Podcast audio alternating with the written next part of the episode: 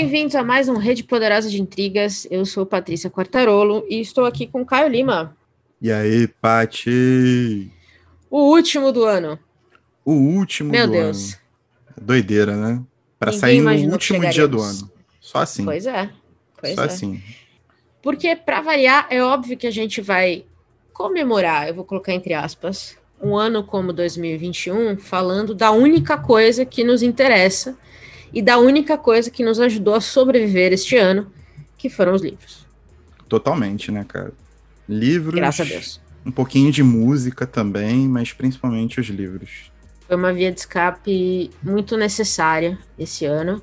E, ainda bem, com leituras assustadoramente boas. Surpreendentemente boas. Bizarro. Pois é, Nos piores momentos, eu diria, elas apareceram. Doideira, né? foi mesmo. Pois é, muito louco isso. E para quem é novo aqui, quem tá chegando agora, o nosso último BO, diferente dos outros BOs nos meses anteriores, é dedicado 100% a livros. Então, eu e Caio vamos, vamos compartilhar com vocês nossas cinco melhores leituras do ano. Mas não é só a gente. A gente chamou uma galera que também vai entrar aqui em áudio e contar o que que eles leram de bom esse ano. Exatamente, né, cara? E talvez aproveitando já até para dar uma adiantada em 2022, um leve spoiler, Hum, é que 2022 a gente não vai ficar, a gente já não fala só sobre livro, né? Nosso BO é bem recheado, mas a gente vai colocar um, um temperinho nas coisas aí. Pois é, pra quem fica no Instagram me perguntando que música é aquela que o Caio usou no episódio tal, finalmente nós vamos dar uma resposta clara pra vocês. Mas aguardem. Exatamente. Vem aí, Espere hashtag e verás. vem aí. Vem aí Muito bem. 2022. Isso aí. Então vamos, vamos começar já daquele jeito. Manda então uma das suas melhores leituras do ano. Cara, uma das minhas melhores leituras do ano, não tinha como ser diferente, mas é do austríaco mais rabugento que já pisou na face da Terra, chamado Thomas Bernhard. Chocante. Chocante, né? Choquei agora. Não esperava. Esse ano foi lançado o- o- um dos últimos livros que ele escreveu em vida, né? O Mestres Antigos, pela Companhia das Letras. Eu, como fã, como tiete, comprei em pré-venda, claro. Li muito rapidamente para alguém que estava num processo meio que de ressaca literária. E, cara, o que, que eu vou comentar? Toda a rabugice dele tá ali, toda a desesperança dele com a humanidade e com principalmente a Áustria estão ali, mas esse livro talvez seja o mais engraçado dele. E provavelmente por isso, talvez ele seja o mais triste também, o que é bem bizarro.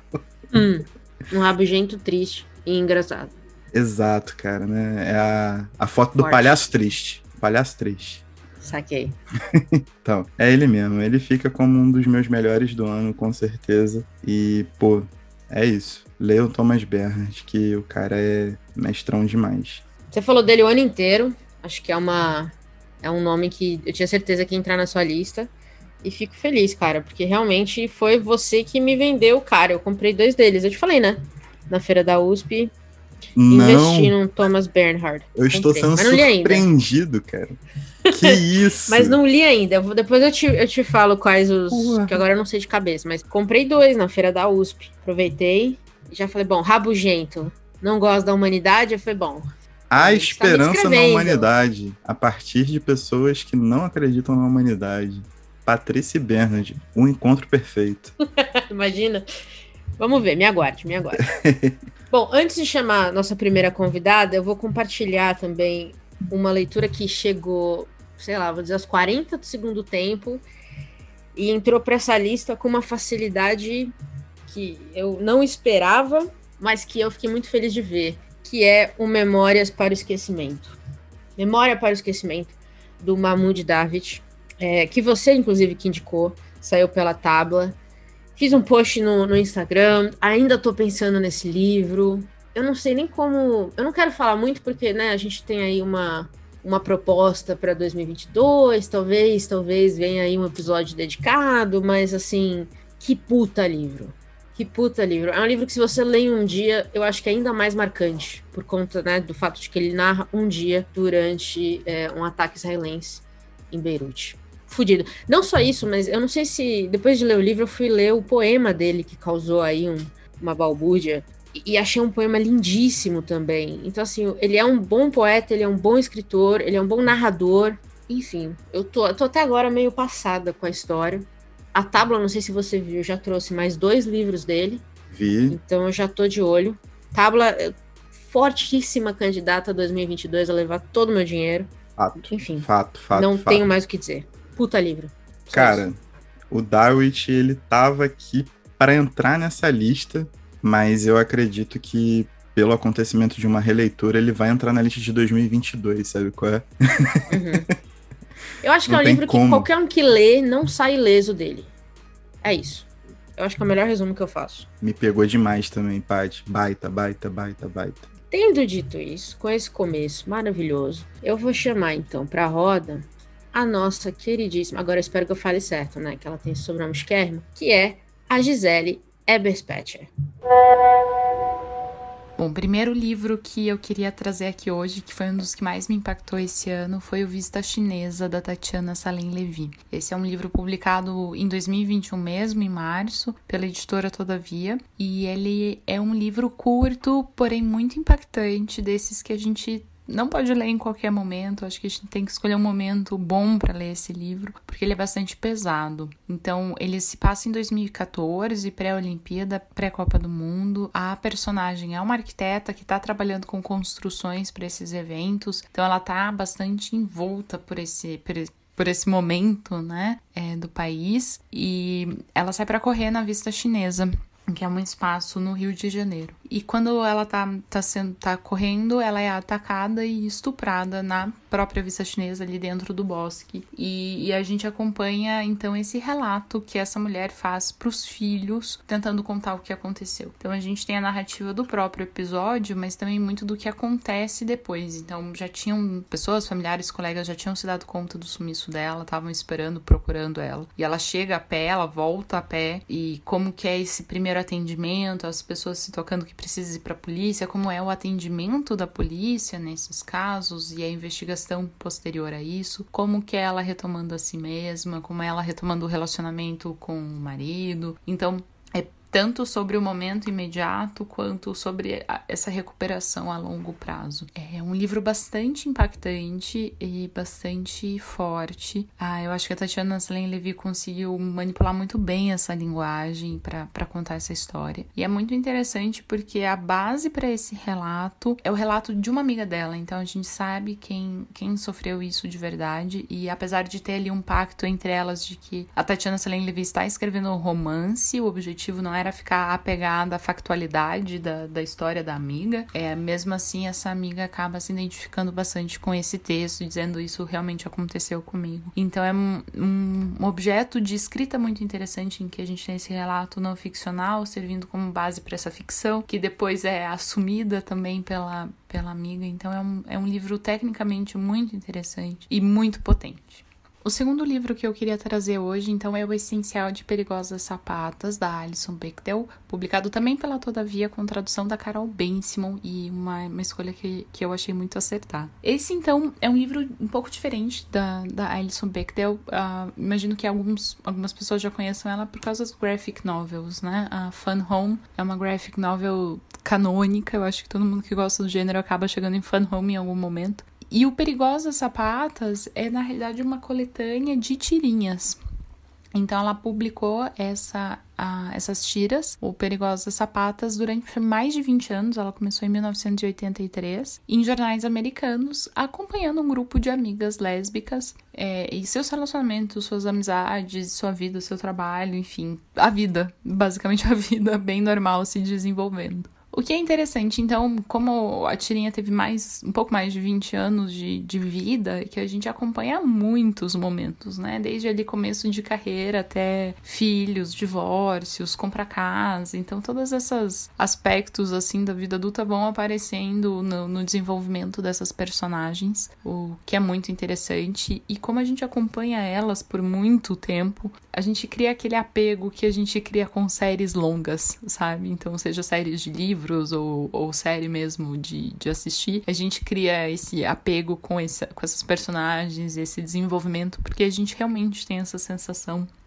de estar tá passando muito tempo com elas. Então, é, é, isso já é muito interessante. Então, para quem tá afim de entrar nesses mundos, assim, entrar e se apegar ao mundo, eu acho que esse aqui é um livro bem interessante. E é muito legal também, eu gosto muito como ela linguisticamente coloca hum, aspectos do mundo e do que tá acontecendo e comentários sociais e críticos dentro da história dessas personagens. Então, elas estão assistindo o jornal o tempo todo e acompanhando. Acho que a gente tem muito, muito tempo de administração do Bush, por exemplo, né, nos Estados Unidos Unidos. Então a gente acompanha tudo isso acontecendo como pano de fundo dessas vidas. E para mim foi um, um aspecto da obra que, que é, é, muito acertado de, a gente tem nossas vidas e nossos dramas e nossas questões pessoais, mas tudo isso acontece com esse pano de fundo do que está acontecendo no nosso país, no, na nossa situação, na nossa política. E eu gosto muito como ela encontra essa linguagem para apresentar essas dois,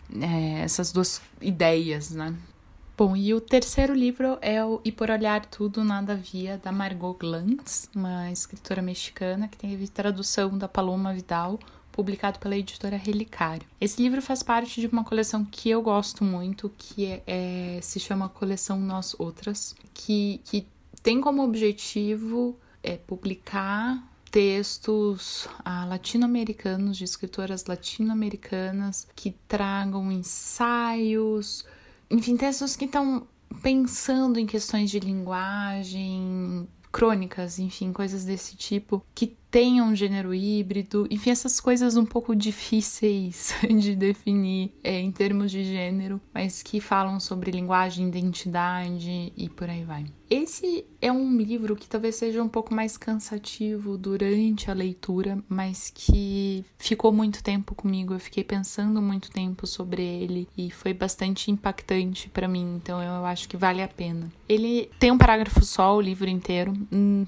suas 200 páginas. É, e ela começa com, ao ler as notícias, como decidir o que é mais importante. E a partir disso, ela lista vários acontecimentos do mundo. Uh, que são manchetes, basicamente. Ela vai fazer uma espécie de lista de manchetes é, de coisas que estão acontecendo no, no mundo. A ideia de a gente estar tá olhando tudo e tem tantos estímulos e sabe tanta coisa que a gente já está anestesiado e não vê mais as coisas, né? É muito interessante como então a gente vai ter manchetes bastante relevantes e sérias, misturadas com fofoca de celebridade, misturado com um, ah, questões climáticas, por exemplo. E a gente vai ter alguns temas temas que voltam, né? Que vem, vira e mexe, eles vêm para as manchetes de novo e eles voltam. É como a gente vai ter, a gente com, começa a perceber temas de interesse dela, a gente tem um panorama do que está acontecendo no mundo. Então ele é um livro sim um pouco mais cansativo de ler, mas que teve um impacto muito interessante e que quando a gente consegue ler nas entrelinhas dessas manchetes, é, eu acho que ela fez uma obra fenomenal, assim, é um livro bastante importante para mim esse ano. Sabe um negócio, eu já falei isso uma vez aqui da Gi, é, e vou falar de novo. Eu acho que ela é uma das pessoas mais calmas que eu sigo no, no YouTube, assim. Ver os vídeos delas eu sempre me dá uma calma, uma tranquilidade, uma paz, sabe? Sim. Sim. Ela é assim como professora também, não? Então, cara, eu acho que o mais maneiro é que ela via a turma inteira se descabelando, mas ela mantinha um, uma frequência ali que deixava todo mundo num ritmo muito suave. Muito suave. Até Saudades. porque é muito melhor quando os outros estão se descabelando, né? Não a gente. Ah, claro. Talvez a calma dela venha por um determinado sadismo. Não descarto a pois é. possibilidade. É. Mas enfim, uma lista de respeito conforme eu esperava. Com certeza. Nada mais a declarar. Nunca Obrigada, Gi, por participar. Pois é, muito bom. E aí, para fechar esse primeiro quadro, vou chamar o maluco mais maluco do Poderoso, né? Ele mesmo. o homem das frases impronunciáveis. o homem que se a gente põe ao vivo tem que editar tudo, não tem como. Exatamente. Tem que bipar tudo. Blip, blip, blip. O Kraken dos podcasts. Entra Ragnar Moraes. Bom povo, Estou aqui para falar sobre leituras aqui desse ano e confesso que foi um ano bem, bem aquém do que esperávamos, pelo menos na minha parte aqui. Eu tive, foi, foi um tanto quanto é, é, bem, bem péssimo o nível de leitura da minha parte, da minha pessoa. Porém, todavia, falarei de dois livros. Era para ser três, mas tem apenas dois livros aqui com que eu posso falar com prioridade, já é, resenhados para o Poderoso. Então vamos lá. É, no início do ano, eu até postei e resenhei o, o livro Dias Perfeitos, do Rafael Montes, que é um escritor brasileiro, já para mim consagrado, podemos assim dizer, e que há outras resenhas dele aqui no Poderoso também. O cara é como se fosse uma, uma cópia é, abrasileirada do Stephen King, que, curiosamente, vai ser a minha segunda leitura. Olha que coincidência interessante. Bom, o Rafael Montes aqui, com seus Dias Perfeitos, é, eu resenhei e fala um pouco sobre o, o, um stalker carioca que fica louco por uma garota e ele a sequestra e por aí vai. E tem lances ali um pouco de suspense, terror no, no, no livro, um tanto quanto parecido com um outro livro de um, de um americano chamado John Fowles, o livro Colecionador, que também está resenhado aqui no Poderoso. Então, essa é uma dica, uma das minhas leituras desse ano. E a outra segunda leitura, como já disse também, é do Stephen King e é sobre o livro Depois que está resenhado, foi agora no final do ano, mês, nesse mês que eu deixei aqui para vocês. E o Stephen King fala sobre vida depois da morte. É, olha que interessante. E aí fala sobre. Tem, tem uma ligação até um ponto curiosa com a. Ligação não, mas me lembra, me fez lembrar um pouco do Ser, ser Sentido. Que o garoto conversa com. É, vê pessoas mortas quase o tempo todo. E nesse livro, depois de Stephen King, um garoto vê e conversa com, com pessoas mortas e ele acaba sendo utilizado para é, descobrir e desvendar alguns crimes também já acontecidos. Então, essa aí é só as minhas duas leituras desse ano. Peço desculpa já por ter somente essas duas e vejo uma galera aqui tá falando que, ia, que poderia falar sobre bastante, muito, mais do que três, e eu estou ficando aquém nessas duas. Porém, todavia, essas são as minhas dicas, as minhas duas eh, melhores leituras do ano e espero que seja o suficiente. Valeu, gente, grande abraço e fui. O Ragnar é a prova de que você não precisa ler quantidade, você precisa ler coisas que você gosta, né não? Exatamente, cara. É sempre sobre como você está se movendo em relação à leitura que você está fazendo, né? E nunca em torno só do objeto, né? Só daquela coisa utilitária tem que ter prazer, tem que desfrutar, tem que guardar bons momentos. Isso que importa. Exato. Sabe que tem uma, uma, uma vibe, uma trend rolando no YouTube do pessoal ler livro ruim pra passar nervoso mesmo, né? Tipo, li o pior, livro mais mal avaliado, li o pior livro, não sei o que, não sei o que lá. Eu não sei, cara. Eu tenho, eu tenho um pouco de dó da galera, cara. Gente, tempo de vida muito escasso para ler livro ruim. Não lê livro ruim, não. Se tá ruim, joga pela janela, tá tudo certo. Eu acho isso uma terceirização dos, dos sentimentos muitíssimo grave, sabia? Tanto de né? quem faz Também o conteúdo, acho. quanto de quem acaba consumindo isso diretão, assim. É, é complicado, é, é, justamente o que a gente contrapropõe com, com, com o nosso espacinho aqui, com a forma como a gente lida, né? Mas é bem bizarro. É, é muito louco. Eu, eu acho, eu sempre falo isso, é, sabe, tem tanto livro no mundo pra gente ler, e a gente nunca vai conseguir ler tudo. Pra que perder tempo com livro ruim? Chegou na página tal, você não tá aguentando mais? Tá bom, fecha o livro e vai pro próximo, tá tudo certo. É isso. É isso. Vamos, vamos falar de mais livro bom pra gente? Tem mais um aí? Ah, tenho, né? Tenho, tenho. Aqui agora é a, a queridinha do ano.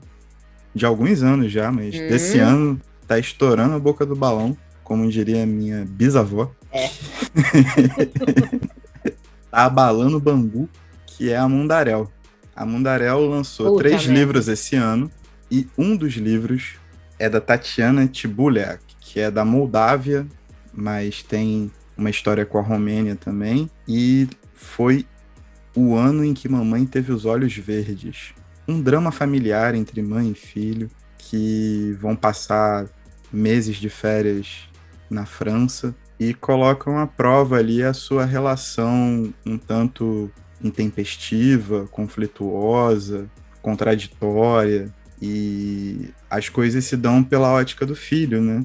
E cara, hum. um, ex um exercício de narrativa absolutamente fantástico que traz para dentro de um conflito muito pessoal, uma narrativa familiar muito muito claustrofóbica, alguns dos capítulos mais bonitos que eu li nos últimos tempos.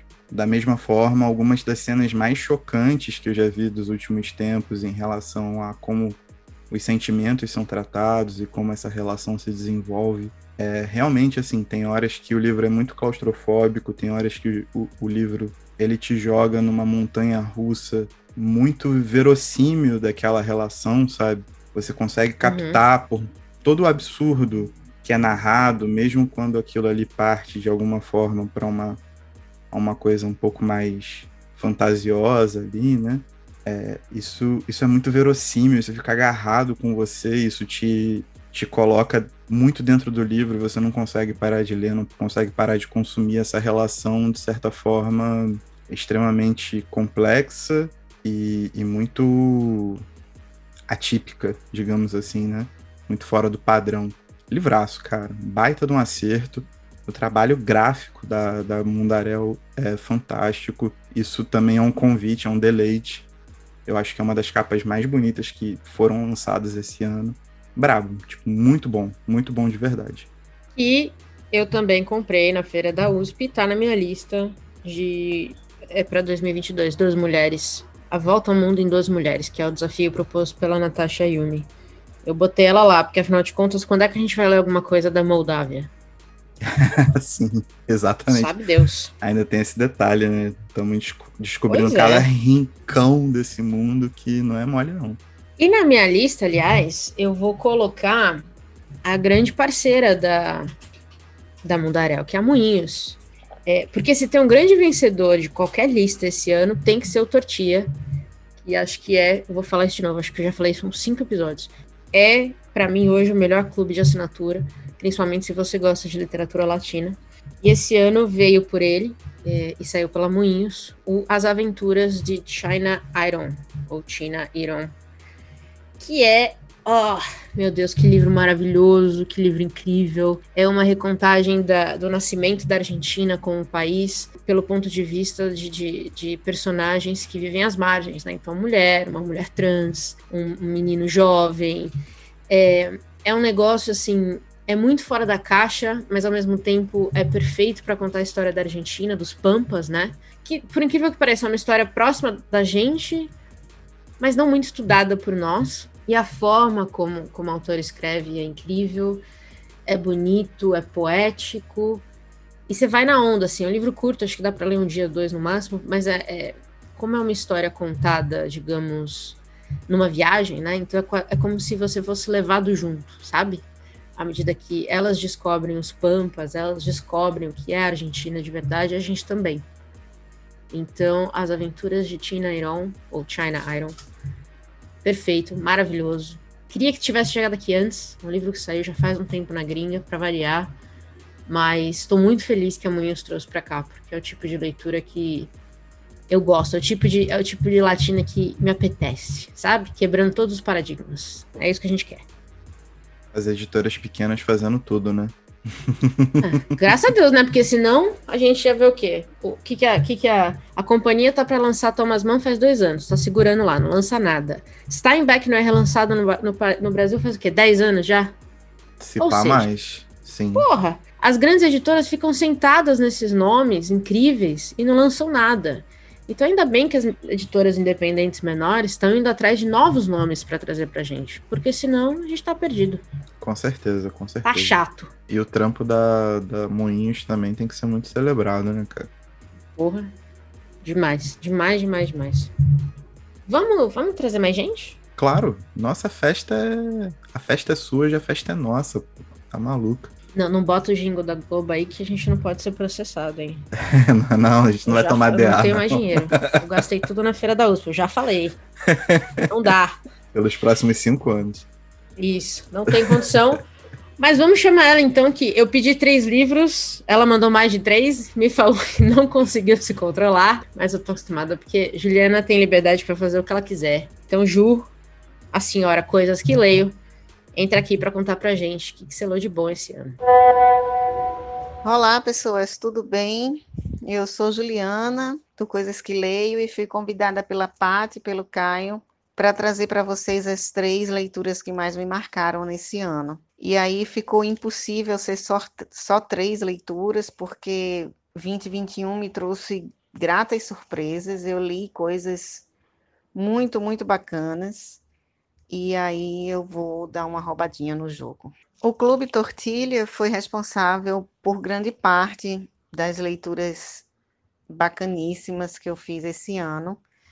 Então, dele, eu gostaria de indicar o Canto Eu e a Montanha Dança, e o Temporada de Furacões, lançado pela Mudarel, e As Aventuras de China Iron, lançado pela Moinhos. Todos vieram na assinatura do clube. Para fora do clube, indico fortemente Audre Lorde, que é maravilhosa, e os dois livros, um lançado pela Nós, Entre Nós Mesmas, e outro lançado pela Relicário, A Unicórnia Preta.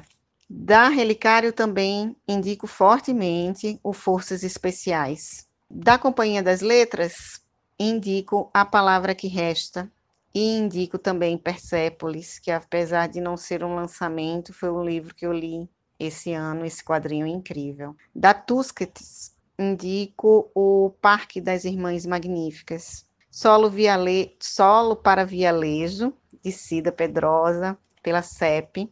Flor de Gume, ganhador do Prêmio Jabuti, Monique Malcher, pela Jandaíra.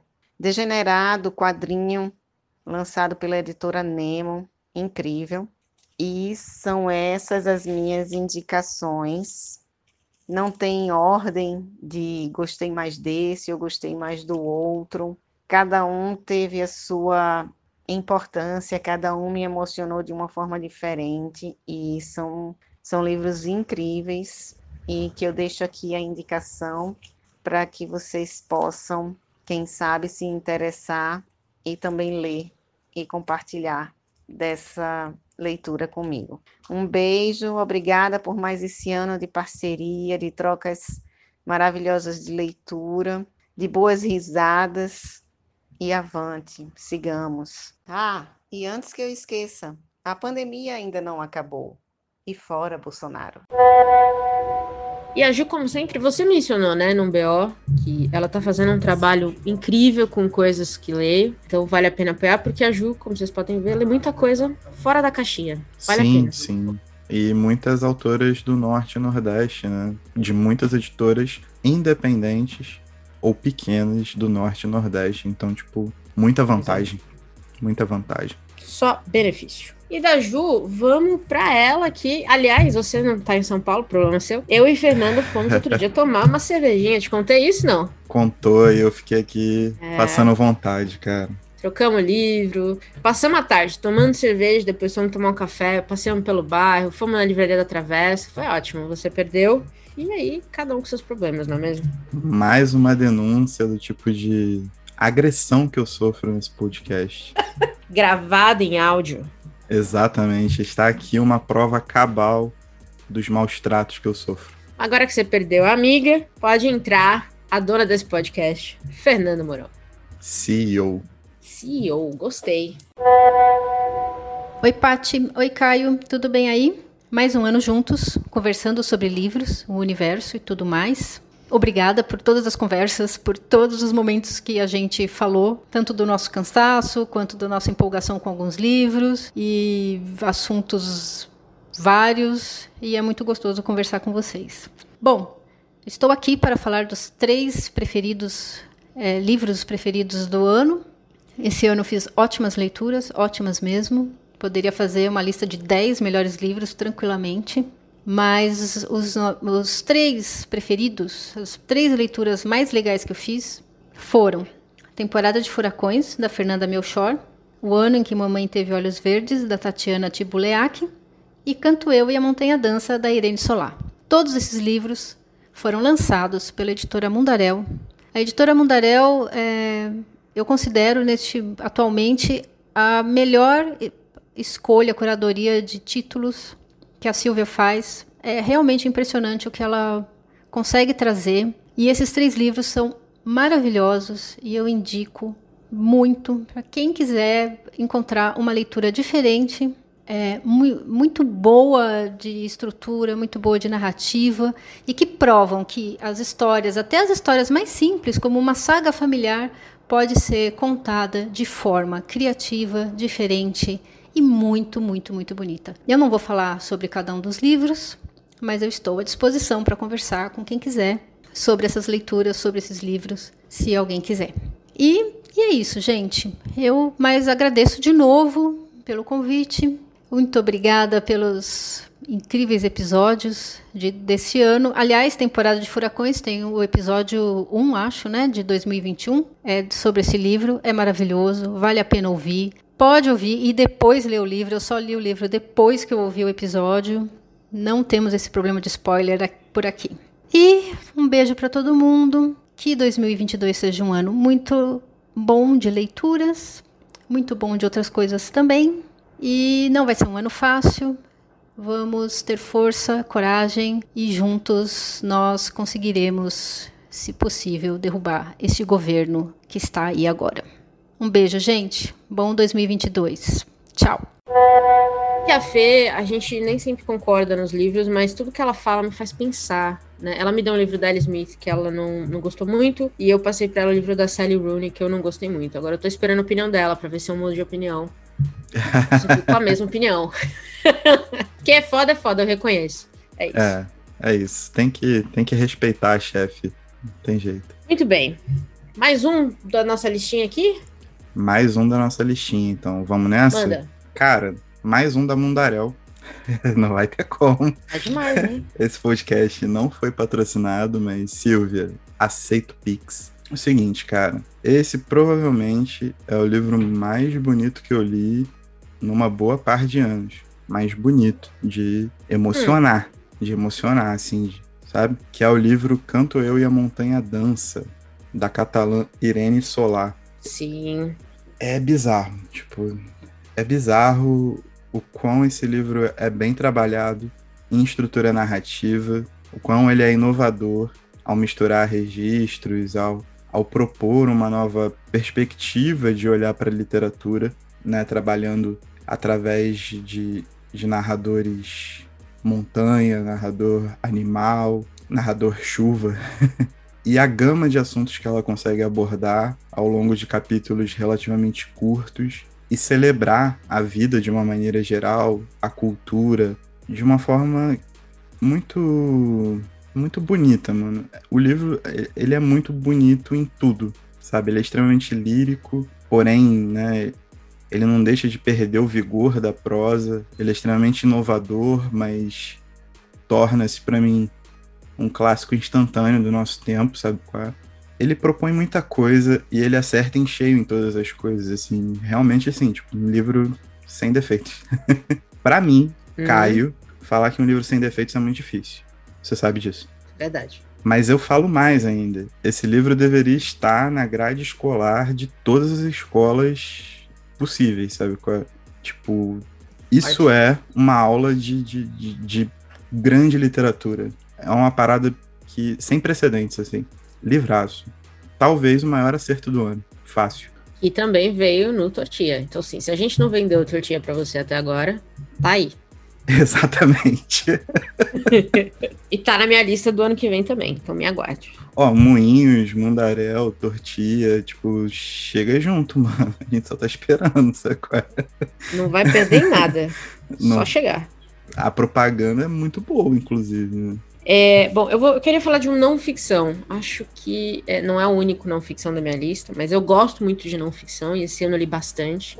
Mas um não ficção que ficou na minha cabeça demais é o 24 por 7, Capitalismo Tardio e os Fins do Sono. É um assunto que para muita gente é, não é muito divertido de ler. É um livro curto, mas pesado, porque ele fala basicamente disso, de como a nossa vida cotidiana, os boletos, vamos dizer assim, está cada vez mais tomando conta de todas as esferas da nossa vida, inclusive aquelas que deveriam ser, entre aspas, sagradas, né? O Sim. sono, o descanso, o seu tempo livre. É o famoso trabalho enquanto eles dormem, que é um absurdo completo. É, então, a partir do momento que a gente entra nessa nessa rodinha de hamster aí, o que está acontecendo é que a gente não está conseguindo sair mais. E cada vez mais a gente troca esse tempo livre de graça por atividades que, que deveriam, que são remuneradas ou deveriam ser remuneradas. Ou tudo em nome do fazer alguma coisa, né? Tudo em nome de ser produtivo. E isso tem tá muito ligado com o Sociedade do Cansaço, que a gente leu. Quando foi que a gente leu? 2020? Acho que foi, né? Foi em 2020. Já não tenho noção. Então, tem um episódio inteiro dedicado à Sociedade do Cansaço. Eu acho que esse livro, o 24 por 7, conversa muito com aquele. Para mim é uma é meio que são duas obras que estão muito ligadas, principalmente nessa questão de como você encara o seu tempo livre versus o seu tempo produtivo. Eu acho que é uma conversa muito importante. Principalmente porque o corpo precisa do sono, precisa do descanso, precisa desse tempo. E a gente está perdendo isso. Então, foi uma leitura que impactou muito porque me fez muito me fez pensar bastante sobre o que, que a gente está fazendo sabe aquela coisa de não tem um dia que você não faz nada mais Sim, sim. E, e, desde que eu li, eu tenho me permitido esses dias de não ter planos, assim. Não tenho lista de, ah, vou lavar roupa, vou lavar louça, vou arrumar isso em casa, vou pintar isso, vou resolver aquilo. Não. Eu comecei a me dar dias em que eu não tenho plano nenhum. E por incrível que pareça, tem sido revigorante. Olha só. Chocante, eu sei. A, a cabeça da gente muda, cara. E a gente percebe também que, pô, quando a gente tem o tempo de ócio, né? O tempo no nosso sono respeitado, essas coisas todas, a gente consegue produzir melhor quando a gente precisa trabalhar. Verdade, ser mais criativo. E isso também, você de, se dar esses tempos livres também tira a pressão de outras coisas, né? Então, por exemplo, é, eu cuido do, do Instagram do Poderoso. Eu tinha uma neura no passado de que, puta, cara, você tem que postar todo dia. A gente também já teve essa conversa aqui sim, sim. mais de uma vez. A lógica do algoritmo, você tem que postar todo dia. Pode ser post superficial, não importa, tem que sair todo dia.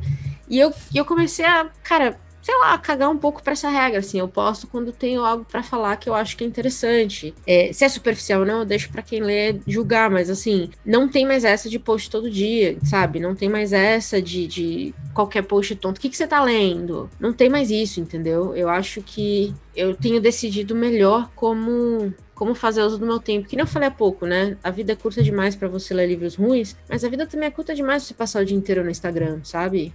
Respondendo o que, que você está lendo hoje, sabe? Ou, ou, tire uma foto do seu gato. E isso eu acho que tem.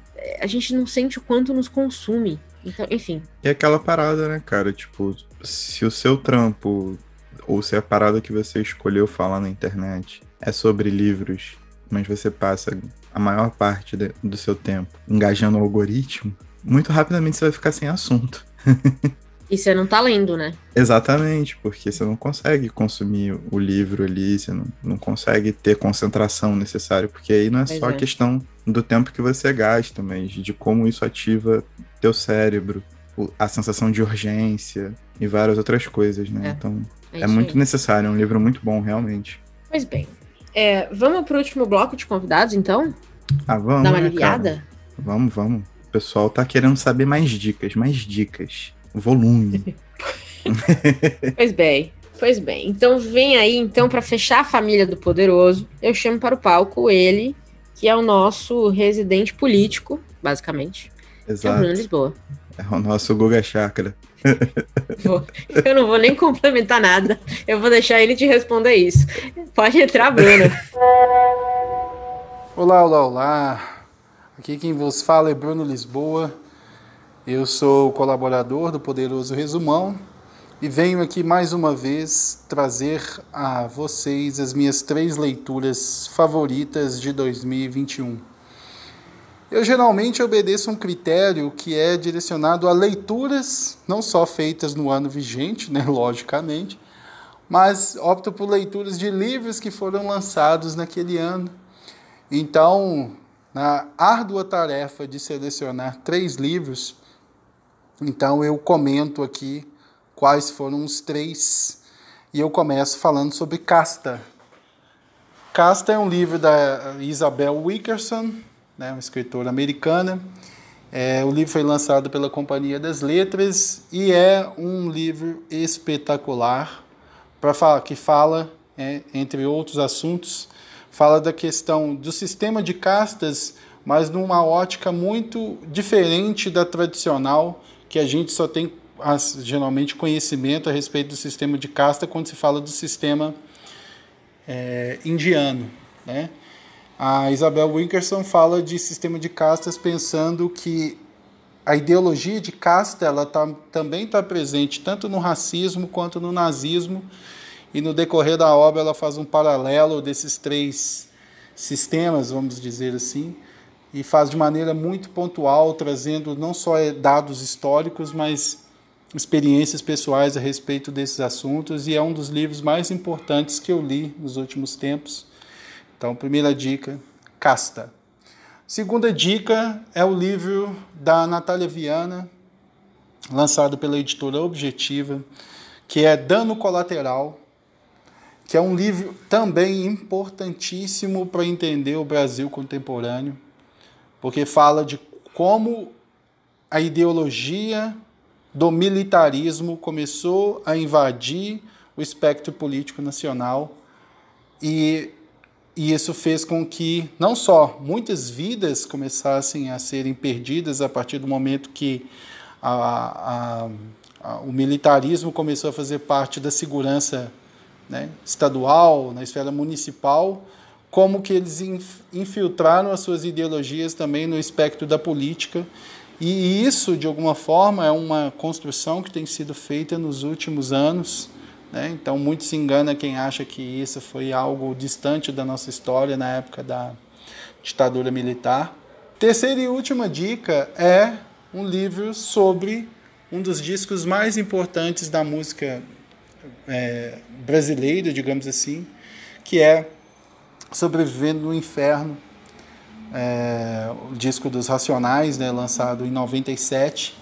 E a Cobogó, a editora, ela tem é, lançado no decorrer dos últimos anos, através da série O Livro do Disco, é, obras que de alguma forma problematizam obras específicas, tanto da esfera internacional quanto da esfera nacional, de discos importantes da, do universo da música e esse livro em especial, escrito pelo Arthur Dantas, é, ele é pontual no sentido de conseguir traduzir em palavras todo o espectro referente a esse disco que é clássico, né, como eu já disse, e traz uma, uma análise no, no, de um perfil não só da, da, da esfera social, né, que, que, é algo muito pontual dentro da carreira do Racionais, né, social, racial, mas analisa o disco de forma é, pontual também do, sobre o viés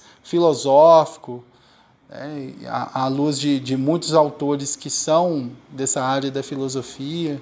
Então, consegue traduzir e trazer mais substancialidade a um dos discos mais importantes da, da história da música brasileira, que é, de uns tempos para cá tem ganhado muito, muitas análises é, não só naquele livro que tem as letras né, do Sobrevivendo do Inferno e uma introdução do Alcauan também, que é maravilhosa, que foi lançado pela Companhia das Letras, mas muitos, muitos podcasts também têm analisado a, a, a questão da importância desse livro, esse disco, né, melhor dizendo, para o ideário nacional. Então, é, todo o revisionismo a respeito desse, dessa obra do Racionais é, é extremamente válida e, e esse livro do, do, Arthur Dantas é mais um exemplo de como é, o rap tem uma potencialidade enorme e aos poucos começa a aparecer em outros formatos midiáticos para além da própria música em si. Então, minha terceira dica é o livro Sobrevivendo do Inferno, da série O Livro do Disco, lançado pela editora Cobogó.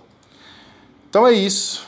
É, fica aqui um agradecimento a, mais uma vez ao, ao Caio e à Paty pelo convite de participar do podcast e o desejo de um feliz ano novo para a galera.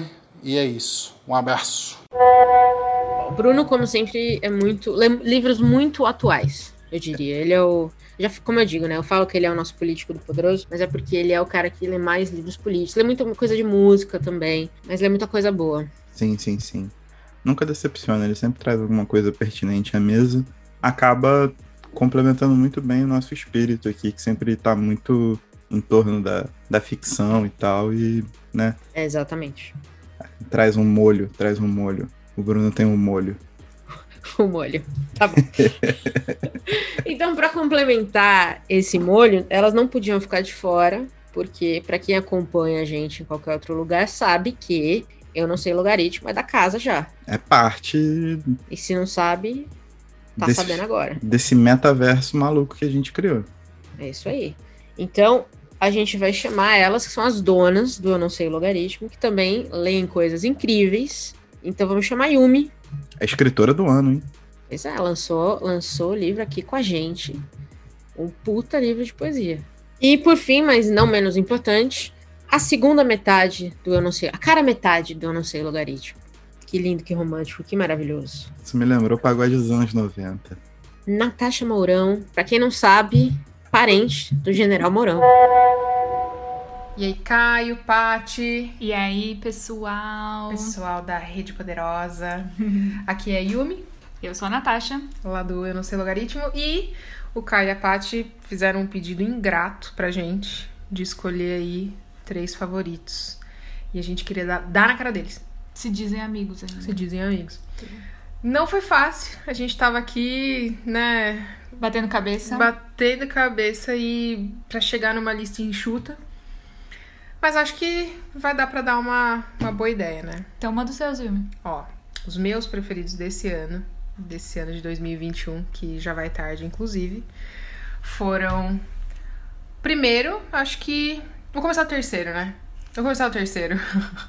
No Ar Rarefeito, do John Krakauer. Eu tive uma fase de John Krakauer esse ano que eu li bastante coisa dele, mas esse aí eu realmente sentei e só consegui sair do livro a hora que acabou. Não consegui parar. É, a trilogia Mad Adam, da Margaret Atwood, foi assim também uma coisa que me deixou louca esse ano. Eu li Oryx and Craig. Depois a gente já emendou, a gente fez o é, uma leitura conjunta lá, né? Com a estante distópica. Com a estante distópica. Foi bem legal. E essa trilogia não tinha como ficar de fora. E o meu preferido. Robô. Não, pera. Robô. Opa. Trilogia robô. Mas vai. Vai. Olha, eu acho que é passar despercebido se não tivesse tido uma denúncia aqui, hein? Mas o campeão desse ano eu acho que foi o da ganhadora do Nobel do ano passado, da Olga Tokarczuk, Flights.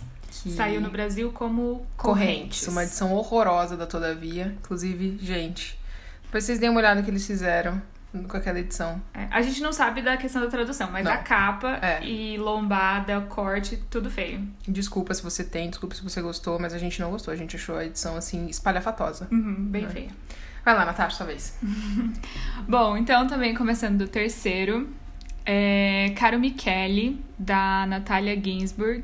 É o segundo livro dela, eu acho que eu leio.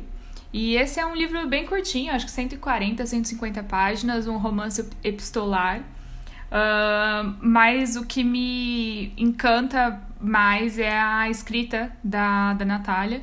Inclusive, hoje comprei outro livro dela e quero ler tudo que, que ela escreveu. Em segundo lugar, é, temos uma poeta, também ganhadora do Nobel, inclusive ganhou no ano passado, né? 2020, é, que é a Louise Gluck, a poeta americana, e tem uma edição da companhia que chama Poesia de 2006-2014, uma reunião aí com, com três livros, uma edição bilíngue. E quem lê inglês, super aconselho também ler inglês, porque a sonoridade é incrível.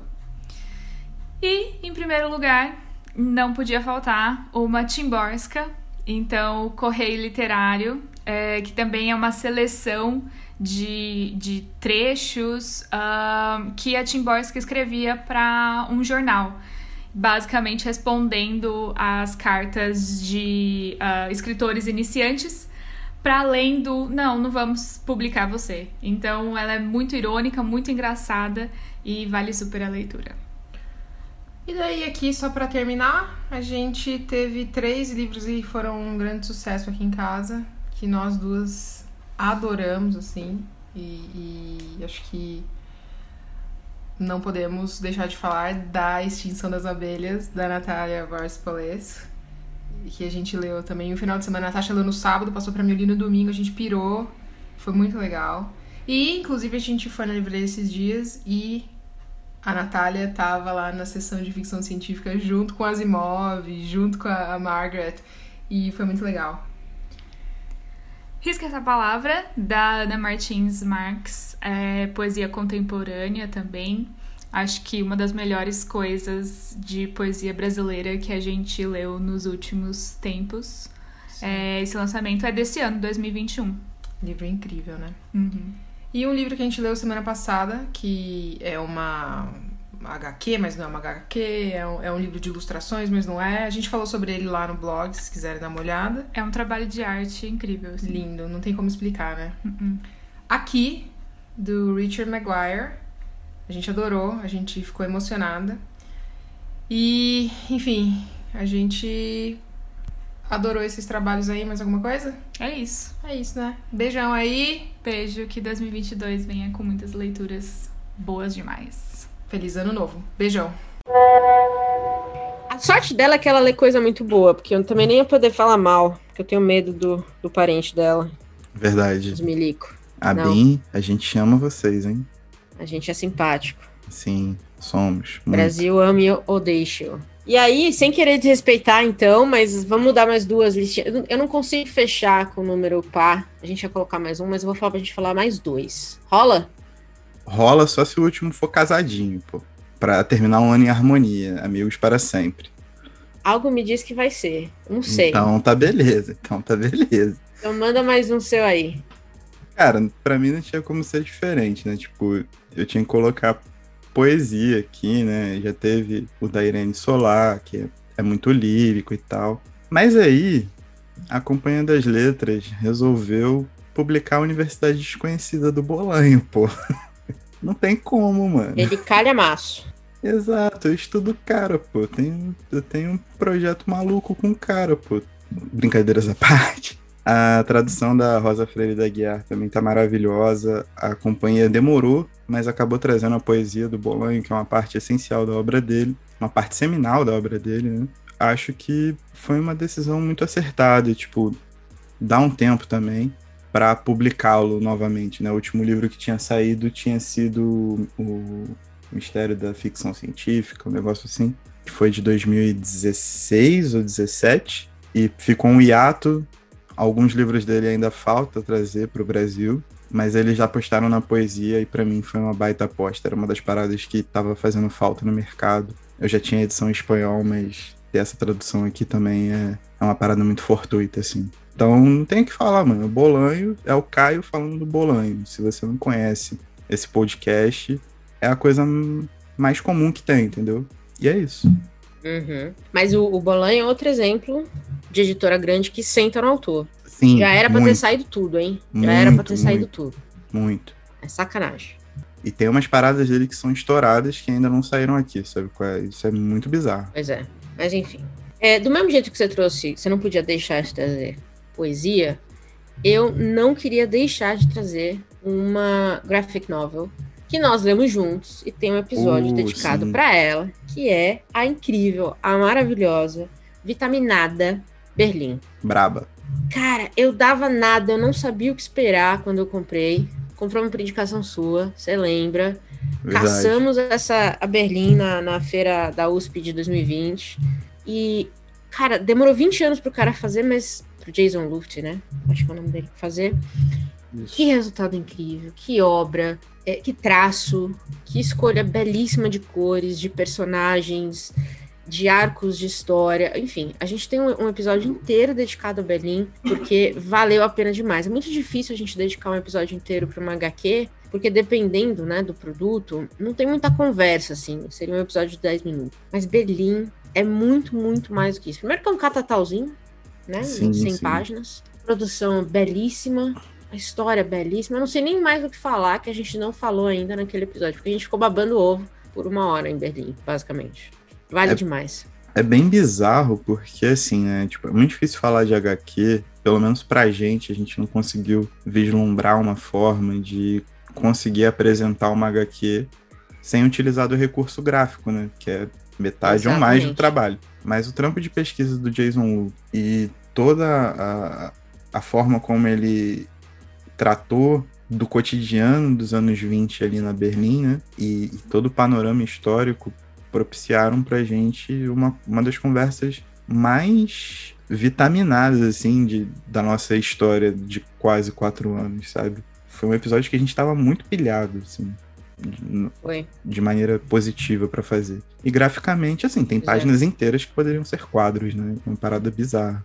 É verdade, você falou isso no episódio, concordo demais. E assim, né? A gente falou isso de novo no episódio, mas vou reforçar aqui. Os paralelos da Berlim de 1920 e o Brasil de 2020 estão aí pra quem quiser ver.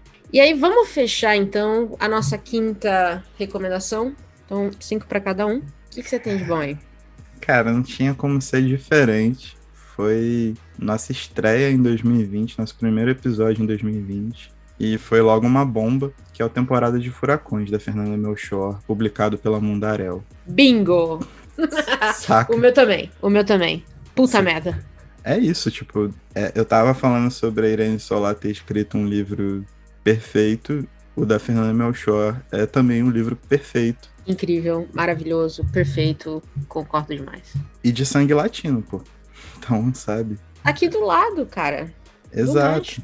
É, o livro, o livro tem um- uma estrutura narrativa que às vezes se confunde com uma questão de, de testemunhal, às vezes se confunde com uma coisa jornalística e penetra várias, várias outras áreas líricas aí falam de um realismo mágico e essa questão aí vocês já estão cansados de me ouvir Hum. falar sobre A Ju descreveu muito bem esse livro. Ela falou assim que é um livro com vários pequenos furacões.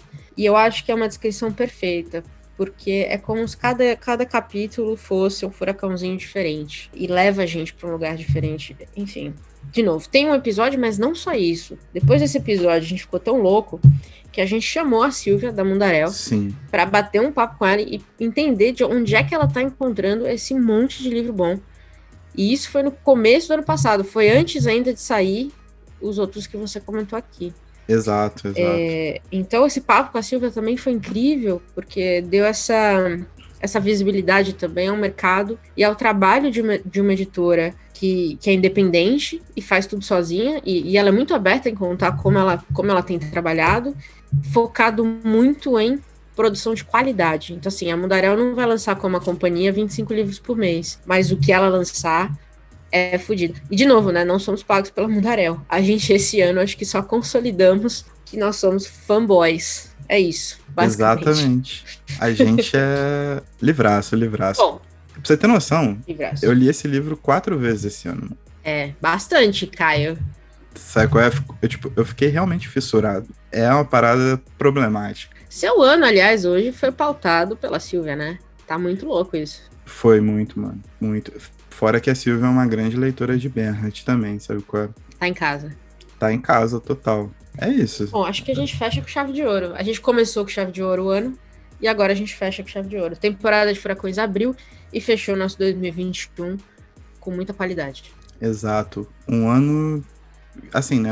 Fechar esse ano, esse episódio com temporada de furacões, e fechar nosso 2021 com temporada de furacões, acho que dá pra entender o tamanho do looping que foi 2021 pra gente, É, foi um ano meio doido. né? Mas, pra quem, pra quem ouviu e acompanha a gente sempre, a gente sabe aí, teve alguns meses, a gente tirou umas férias um pouco prolongadas, teve algumas dificuldades aqui do lado de cá, mas estamos de volta e com muitos planos para 2022, muita coisa nova, uma repaginada, vamos dizer assim. Tá vindo aí e vem coisa boa.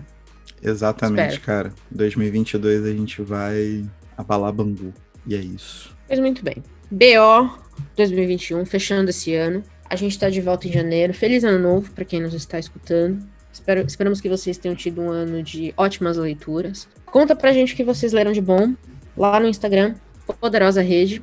Quem responde os comentários sou eu, o Caio Lima nem entra na internet mais. Mas eu tô por lá. Então, conta o que vocês leram de bom. Conta se vocês leram alguma coisa dessa lista aqui, da, do que a gente falou, do que a galera falou. Seria muito legal saber. Se vocês ouviram os episódios que a gente citou. Estamos aí para ouvir o que vocês estão falando. E já digo mais. É, a partir de janeiro, se vocês estiverem por aqui, a gente vai abrir umas caixinhas lá no Instagram para ouvir de vocês algumas coisas sobre os episódios, perguntas aleatórias. Acho que o Caio falou uma vez. O famoso um fala que eu te escuto, né, É Caio? isso. É isso. Pergunte o que quiser, fale o que quiser. E aí a gente quer gravar no final do mês um, um episódio respondendo ou comentando o que vocês mandarem pra gente. Então fiquem à vontade. O Poderosa Rede no Instagram é de todos nós. Podem mandar o que vocês quiserem, certo? É isso. Feliz ano novo, galera. Muito cuidado com a ingestão de bebidas alcoólicas, drogas lícitas e ilícitas perto dos pais. Eles podem não gostar. Muito bem. Uma boa, uma boa nota para fechar esse episódio, fechar esse ano. E nos vemos em 2022 com muito conteúdo vindo por aí para vocês. E a gente vai falar ainda de muito livro fudido. E espero muito livro ruim, que a gente gosta de meter pau em livro. Mas a gente volta para falar, paz. É isso. Tá entregue? Tá entregue, pô. E tchau. Tchau.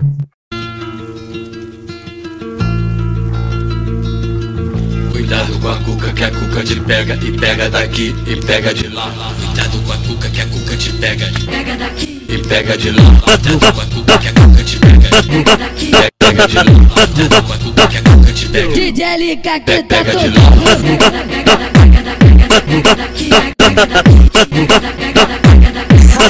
Vai, pegas. E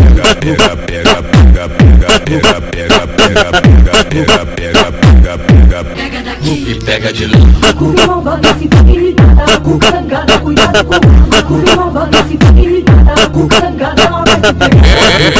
Esse é o W7 Martins, é o cara que tá conhecido pelos quatro cantos da cidade do Rio de Janeiro.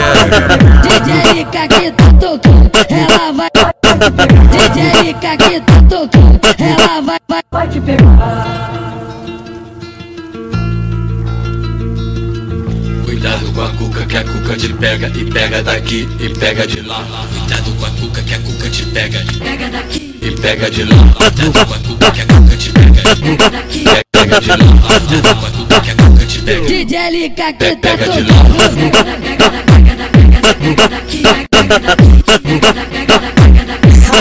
Vai, pegas. E pega de lá. E W7 Martins, aperta o play, aperta o play.